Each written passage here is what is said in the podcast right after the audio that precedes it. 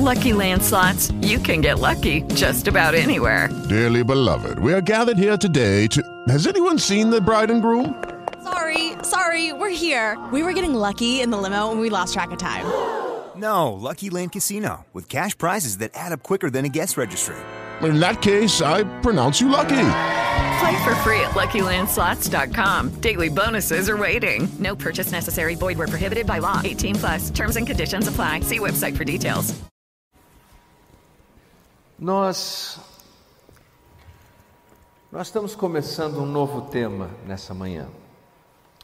E eu quero convidar você por um momento a viajar no tempo e pensar na igreja do primeiro século, nos primeiros cristãos, os primeiros seguidores de Jesus. Nós sabemos que no capítulo 7 do livro de Atos, o primeiro mártir da igreja é feito, Estevão.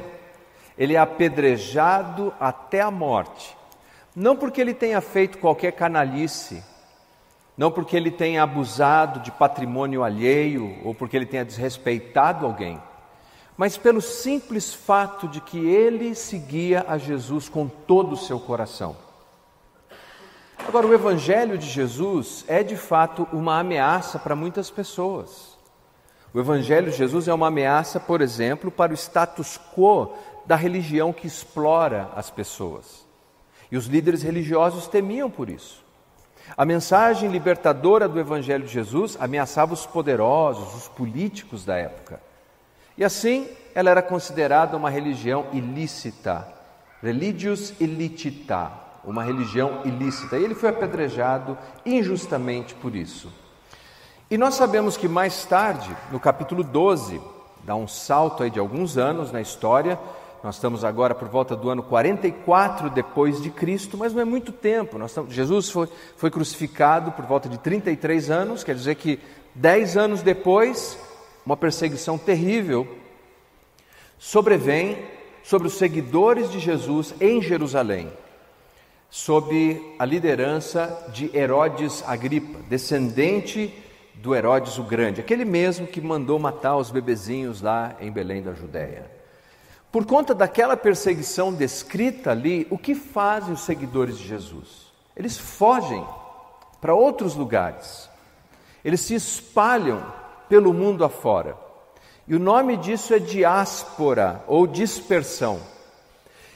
E quando eles chegam nesse novo mundo, pense com você, boa parte dos seguidores de Jesus eram oriundos da Galiléia, eram pessoas conservadoras, pessoas que meditavam na palavra de Deus, que frequentavam uma sinagoga, que tinham dietas alimentares, que tinham regras, ah, uma vida regrada, e de repente, quando eles saem daquela região de Israel, particularmente de Jerusalém, eles vão para o mundo afora e caem num ambiente grego, em que o templo não era um templo meramente de adoração a Deus, mas que tinha um número incontável de prostitutas cultuais. Veja que diferença!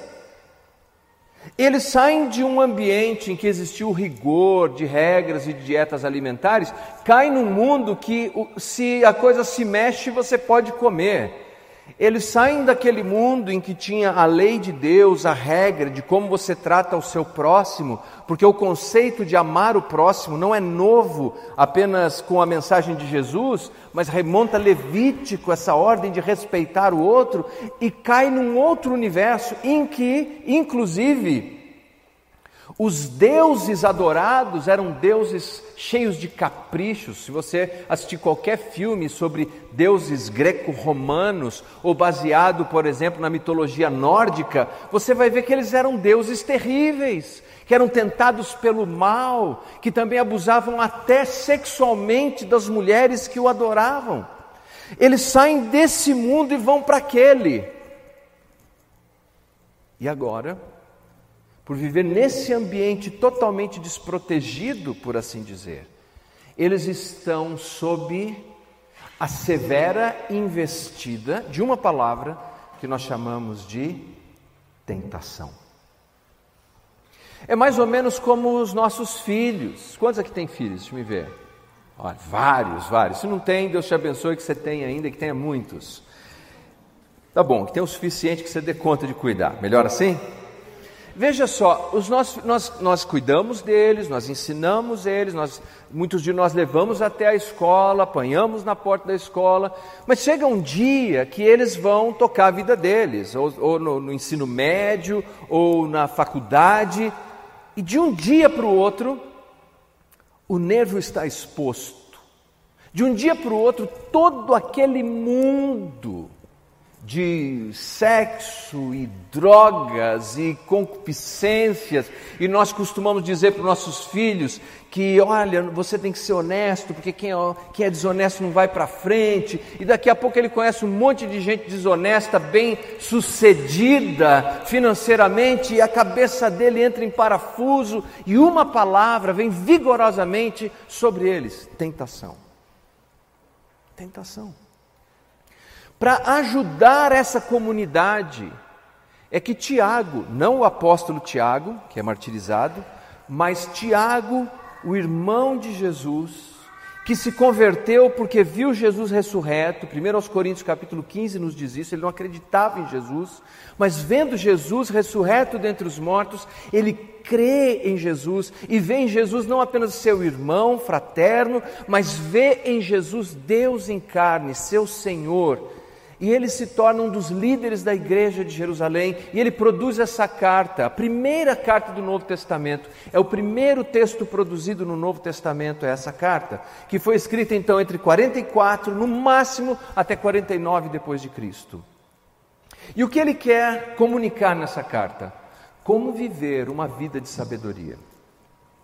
Nós não vamos explorar todos os pontos hoje, é claro, porque senão vou ficar só eu e a Julie, eu sei disso. Talvez vou ficar só eu. Mas veja só, o que nós sabemos é que essa carta, produzida para falar de sabedoria, tem um campo, uma área, uma, uma, uma carta muito prática. Uma carta escrita por um homem judeu, cita mais de 40 vezes o Antigo Testamento. Um homem devoto a Jesus, cita pelo menos 20 vezes o Sermão do Monte mas é uma carta prática. Ela lembra um pouco de Provérbios. É uma sabedoria de jeans e camiseta e tênis. É para o dia a dia. E numa sessão ele trata sobre essa palavra que vem sobre todos nós em algum momento das nossas vidas: tentação. Abra por favor a sua Bíblia na carta de Tiago. Nessa pequena, notável carta do Novo Testamento, apenas cinco versículos. E nós vamos ler capítulo 1, do versículo 12 até o versículo 15.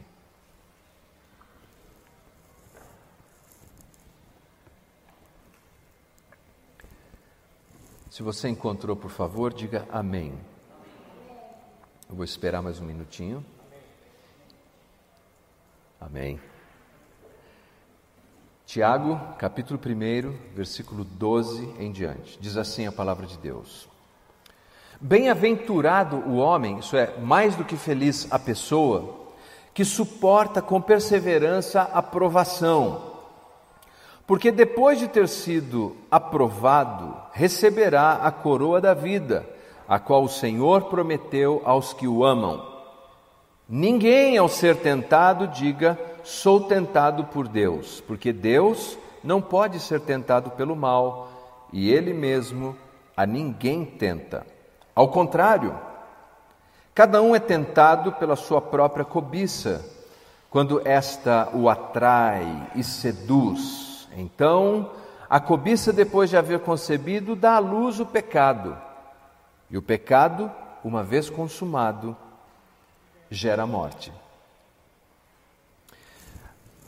Um homem, ele estava lutando durante um período de dieta. O médico disse que ele tinha que fazer uma dieta e como é duro você fazer dieta quando alguém manda você fazer dieta. É mais difícil fazer dieta do que quando você decide fazer dieta. E ele estava com essa dificuldade, fazendo a dieta, ele teve que ir até a cidade. Indo à cidade resolver algumas coisas, ele lembrou que no caminho ele passaria em frente da sua padaria preferida. E na hora ele pensou: um cafezinho, pão francês com casca crocante, saído do forno, com a manteiga derretendo, talvez com saída requeijão, um café com leite bem gostoso, aquele aroma do pão francês, aquela meca do prazer que é a padaria.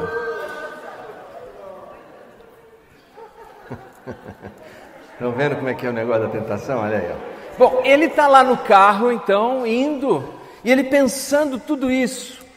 Mas ele, aí ele se lembrou: puxa, mas eu estou fazendo a dieta.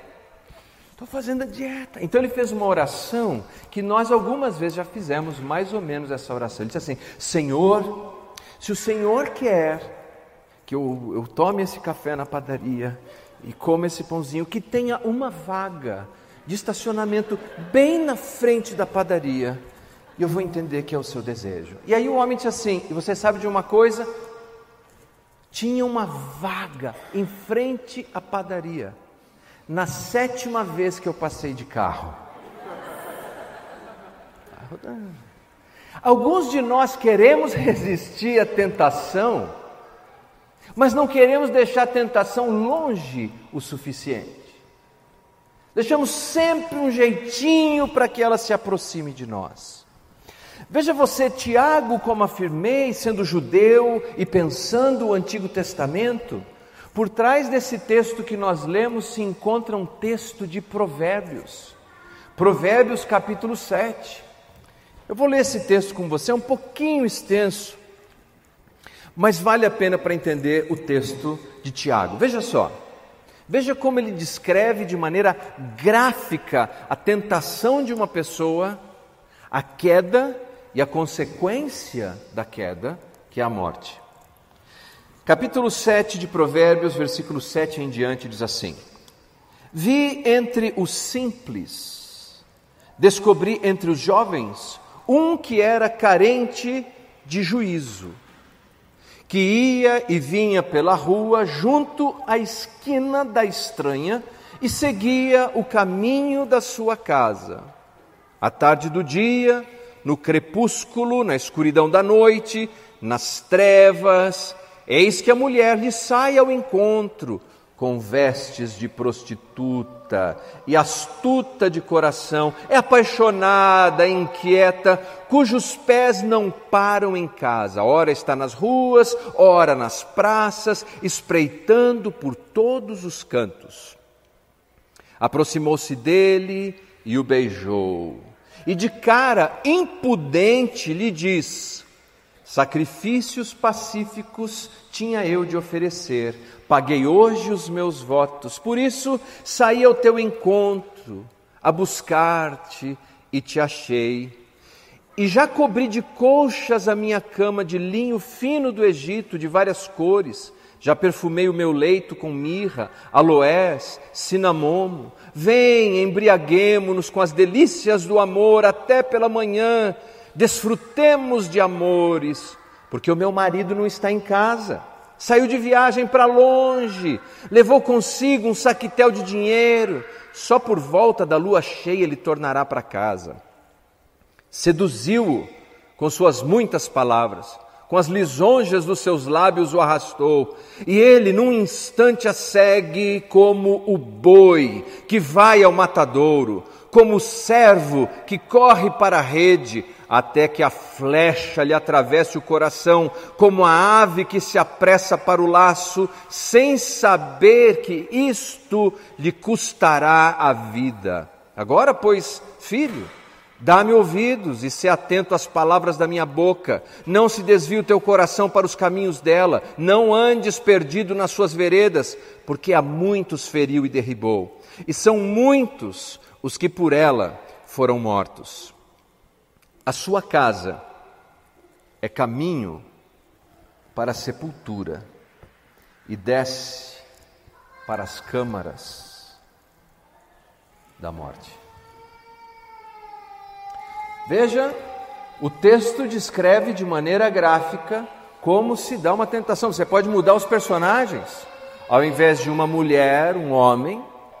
Ao invés de uma tentação sexual, dinheiro, ou poder, ou ira. Mas o princípio é o mesmo. Há um processo de atração. No caso dessa mulher, uma hipocrisia gigante, porque note que ela faz uma afirmação religiosa: eu já cumpri os meus votos. De onde você está vindo? Eu estou vindo da igreja. Olha que coisa. Ela, é isso que ela está dizendo, estou vindo do templo. E ao mesmo tempo, ela diz que sobre a sua cama tem lençóis de linhos do Egito e perfumes dos mais caros. E não haveria risco para esse jovem, porque o marido dela viajou e levou dinheiro suficiente para demorar muito tempo. Note que ela fala: vamos nos embriagar e amar, porque nenhum tipo de desvio da sexualidade é amor de fato, e é necessário ser regado com entorpecimento mental para que possa oferecer algum tipo de satisfação. E onde termina? Termina como quem olha para um lugar cheio de mortos. É um verdadeiro cemitério ali. Mas veja você, a tentação é sempre assim.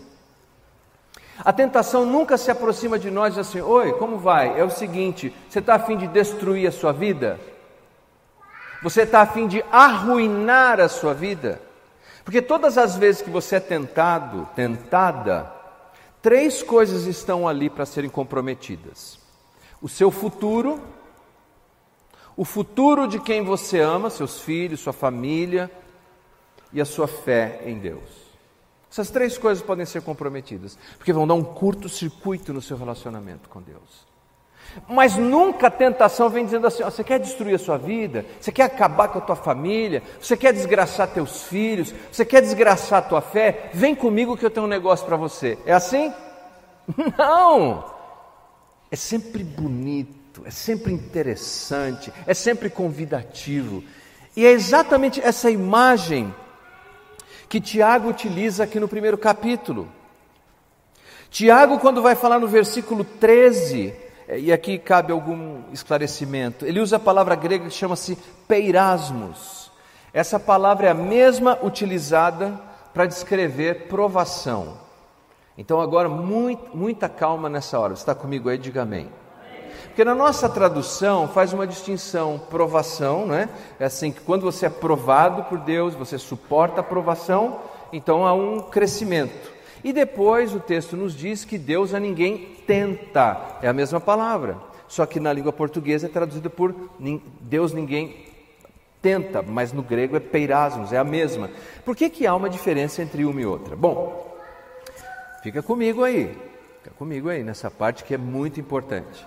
Primeiro, porque quando Deus permite, e Deus permite, e Deus traz provação sobre as nossas vidas, Nunca deixe ninguém te enganar quanto a isso. Deus traz provação, de acordo com esse texto, tendo o objetivo a aprovação. Perceberam? Vem aprovação, você é aprovado. É, é esse o objetivo de Deus. Não é te reprovar. A prova, por exemplo, Deus provou Abraão. Deus testou Abraão para mostrar para Abraão que, pela graça de Deus, ele poderia ser o que veio a ser o pai da fé. Na provação de Deus, Deus extrai o nosso melhor.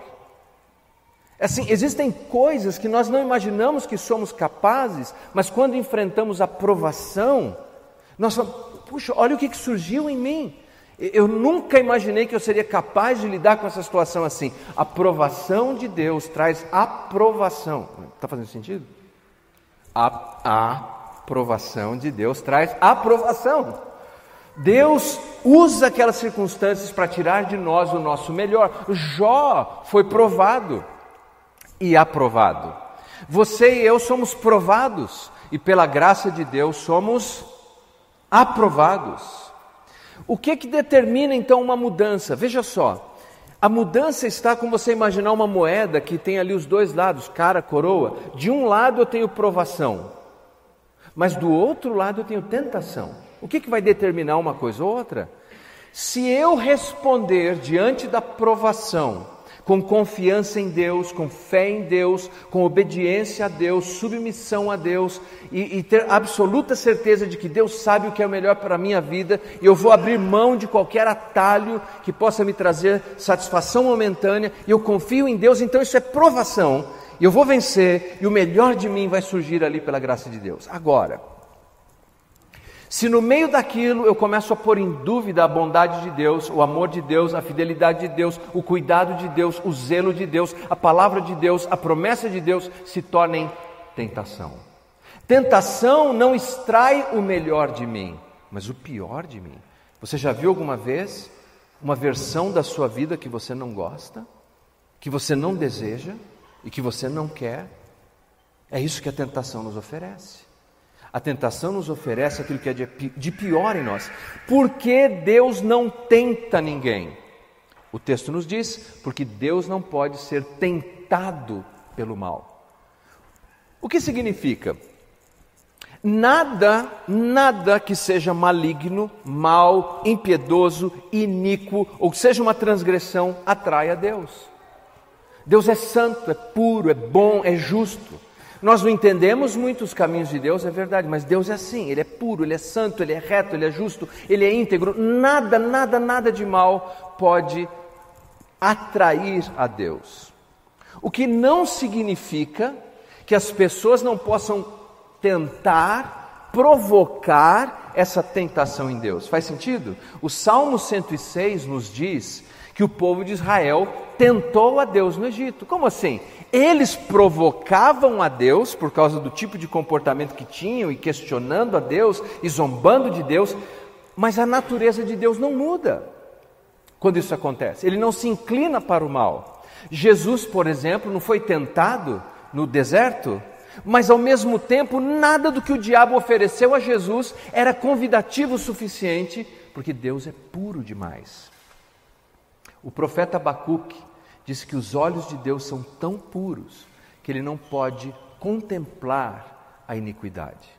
Deus é puro, Deus é santo, Deus não é tentado pelo mal. E porque Deus é puro, santo e não é tentado pelo mal, não há nada no, em algo que seja maligno que o atraia, Deus jamais vai trazer sobre a minha vida, sobre a sua vida, algo que extraia de mim o meu pior.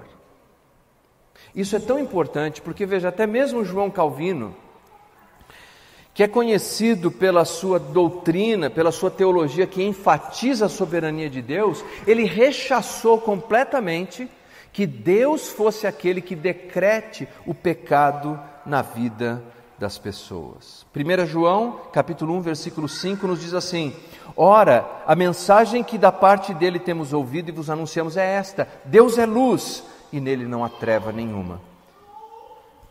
Por isso ele diz aqui no texto que não existe a menor possibilidade de que a nossa tentação tenha origem em Deus. Por que isso é importante?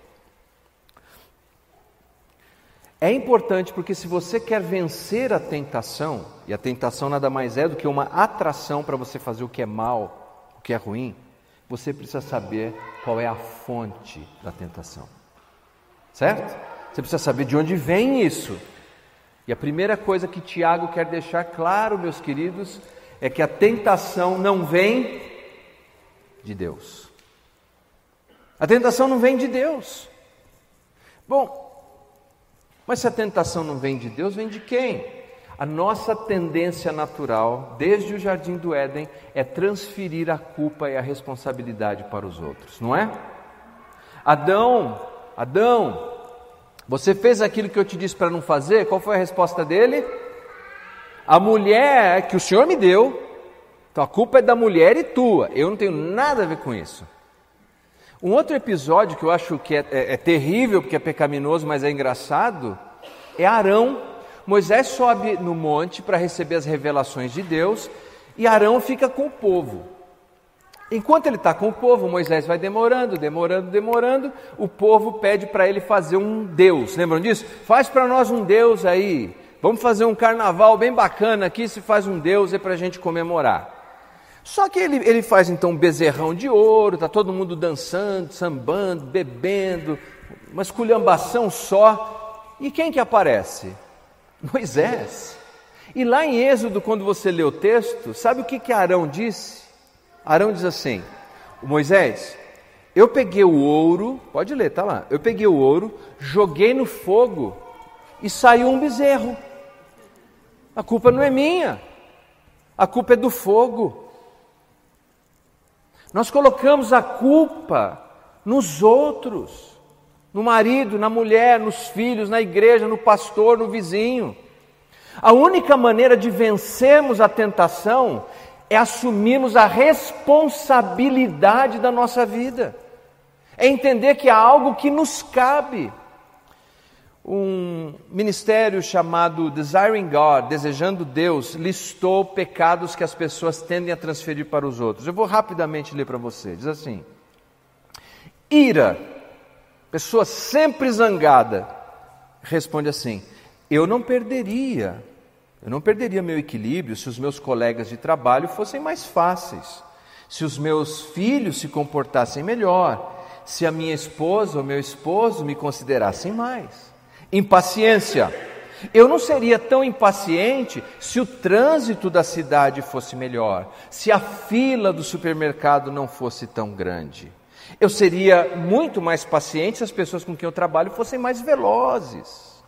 Cobiça. Eu teria uma mente mais pura se a nossa cultura não fosse tão corrompida, com mulherada pelada, com homem de cueca. Ansiedade. Eu me preocuparia bem menos se eu tivesse mais dinheiro, se eu tivesse um emprego melhor, se eu não tivesse um problema de saúde. Apatia espiritual.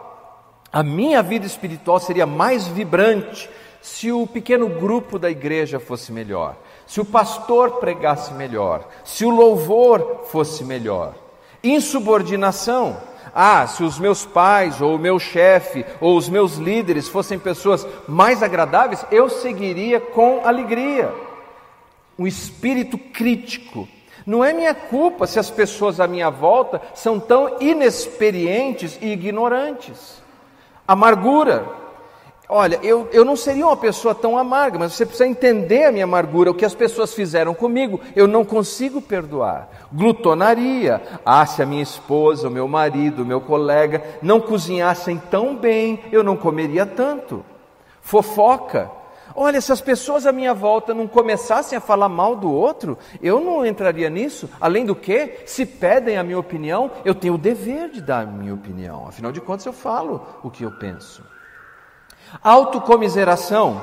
Eu nunca serei feliz por causa do meu casamento, por causa da minha família, por causa do meu trabalho, por causa do meu ministério, porque eles são tão difíceis. Avareza, mão de vaquice. Eu seria mais generoso, bem mais generoso, se eu tivesse mais dinheiro. Em outras palavras, a pessoa diz: a culpa não é minha.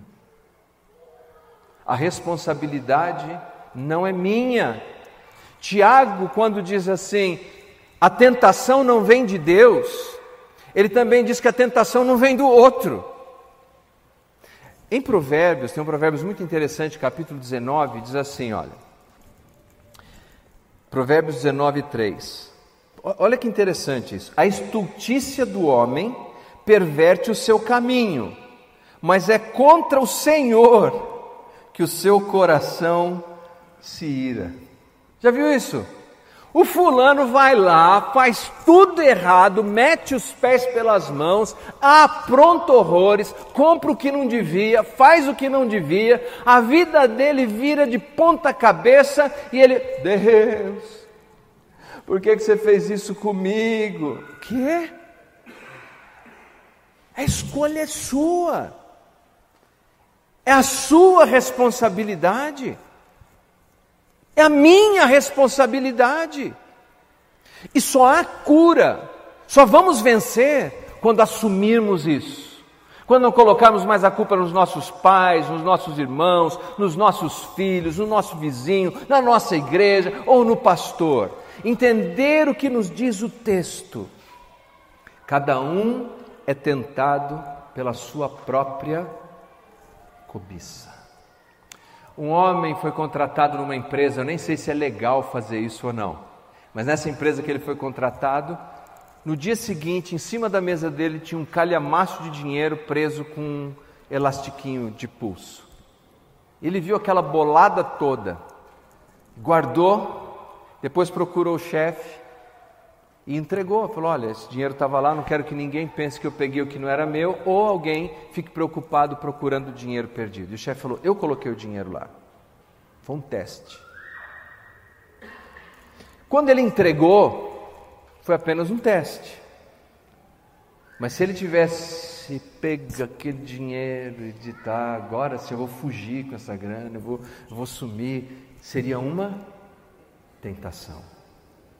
Nós estamos nessa todos os dias, entre provação e tentação. É a nossa resposta. Qual é a fonte da tentação? Tiago diz no versículo 14 que vem da nossa cobiça, vem do nosso desejo. Não é apenas desejo. Você me dá mais um minutinho aí? Já estou quase no fim. Não é apenas desejo. Veja só, Deus colocou desejos na nossa vida. Desejo sexual é um desejo bom. O desejo de você ser bem-sucedido é um desejo bom. O desejo de uh, almoçar quando está faminto é um desejo bom. Seria terrível viver a vida sem desejo. Qual é o problema aqui? O problema é quando eu quero satisfazer o meu desejo por caminhos que eu sei que Deus não aprova, ou que causará dano àqueles que estão à minha volta. Eles, cada um é tentado pela sua própria cobiça. Nós temos cobiças diferentes. Tem gente que jamais é tentado por droga, pode pôr um pote de cocaína que ele não tem interesse nenhum. Mas há outros que são tentados por drogadição. Há outros que são tentados por pornografia, por orgulho, por tantas outras coisas. Cada um é tentado pela sua própria cobiça. Aonde está a fonte da tentação? Aonde está a fonte da tentação? Está lá fora? Está no outro? Está em Deus? A fonte da tentação está em mim. Está em mim. Então nós teríamos que fazer um selfie nessa manhã, apanhar o celular, fazer um selfie e escrever embaixo, como diz um amigo meu: Você é perigoso. Você é perigoso. Porque o outro, o outro não tem nada a ver com isso. O outro não tem nada a ver com isso. Se eu cair aqui, por exemplo, a culpa é de quem? É de quem pôs a mesa aí. Nós precisamos lembrar que, que vem de nós. Eu quero fechar com, com duas analogias. Tiago, na próxima semana eu quero falar sobre o poder da tentação. Hoje eu estou falando da fonte da tentação. Não põe mais a culpa em ninguém. Não diga que você é tão iracundo por causa do outro. Não diga que você vive isso. Por... Não, não. É aqui dentro que começa o negócio. É aqui dentro que tem que ser resolvido. Se você alimentar o grilo da tentação, ele vira um cão. E se você alimentar o cão, ele vira um leão. E quando ele virar um leão, ele devora você. Ele diz assim: a cobiça, ela gera, produz o pecado, e o pecado dá à luz ao que?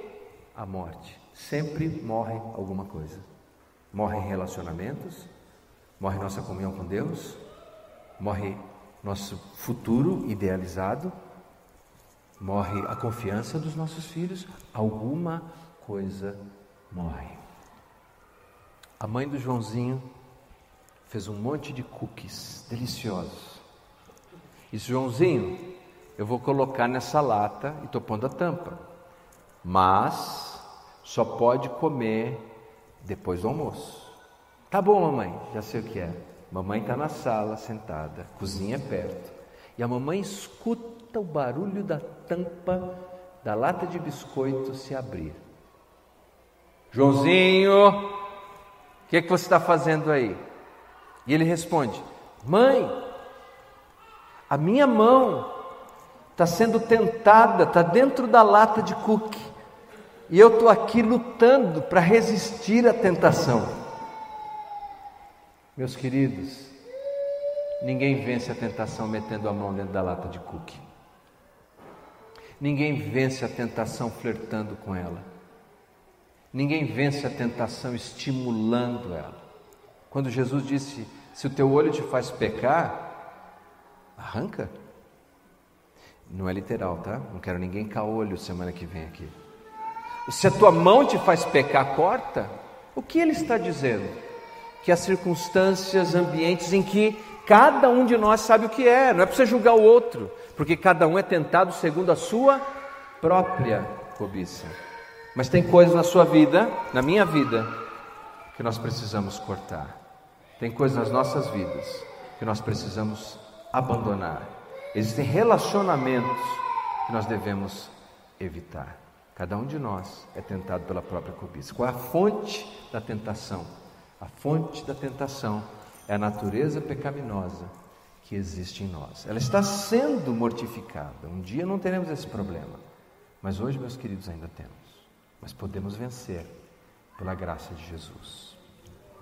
Cuide dos seus pensamentos, pois eles se tornam as suas palavras.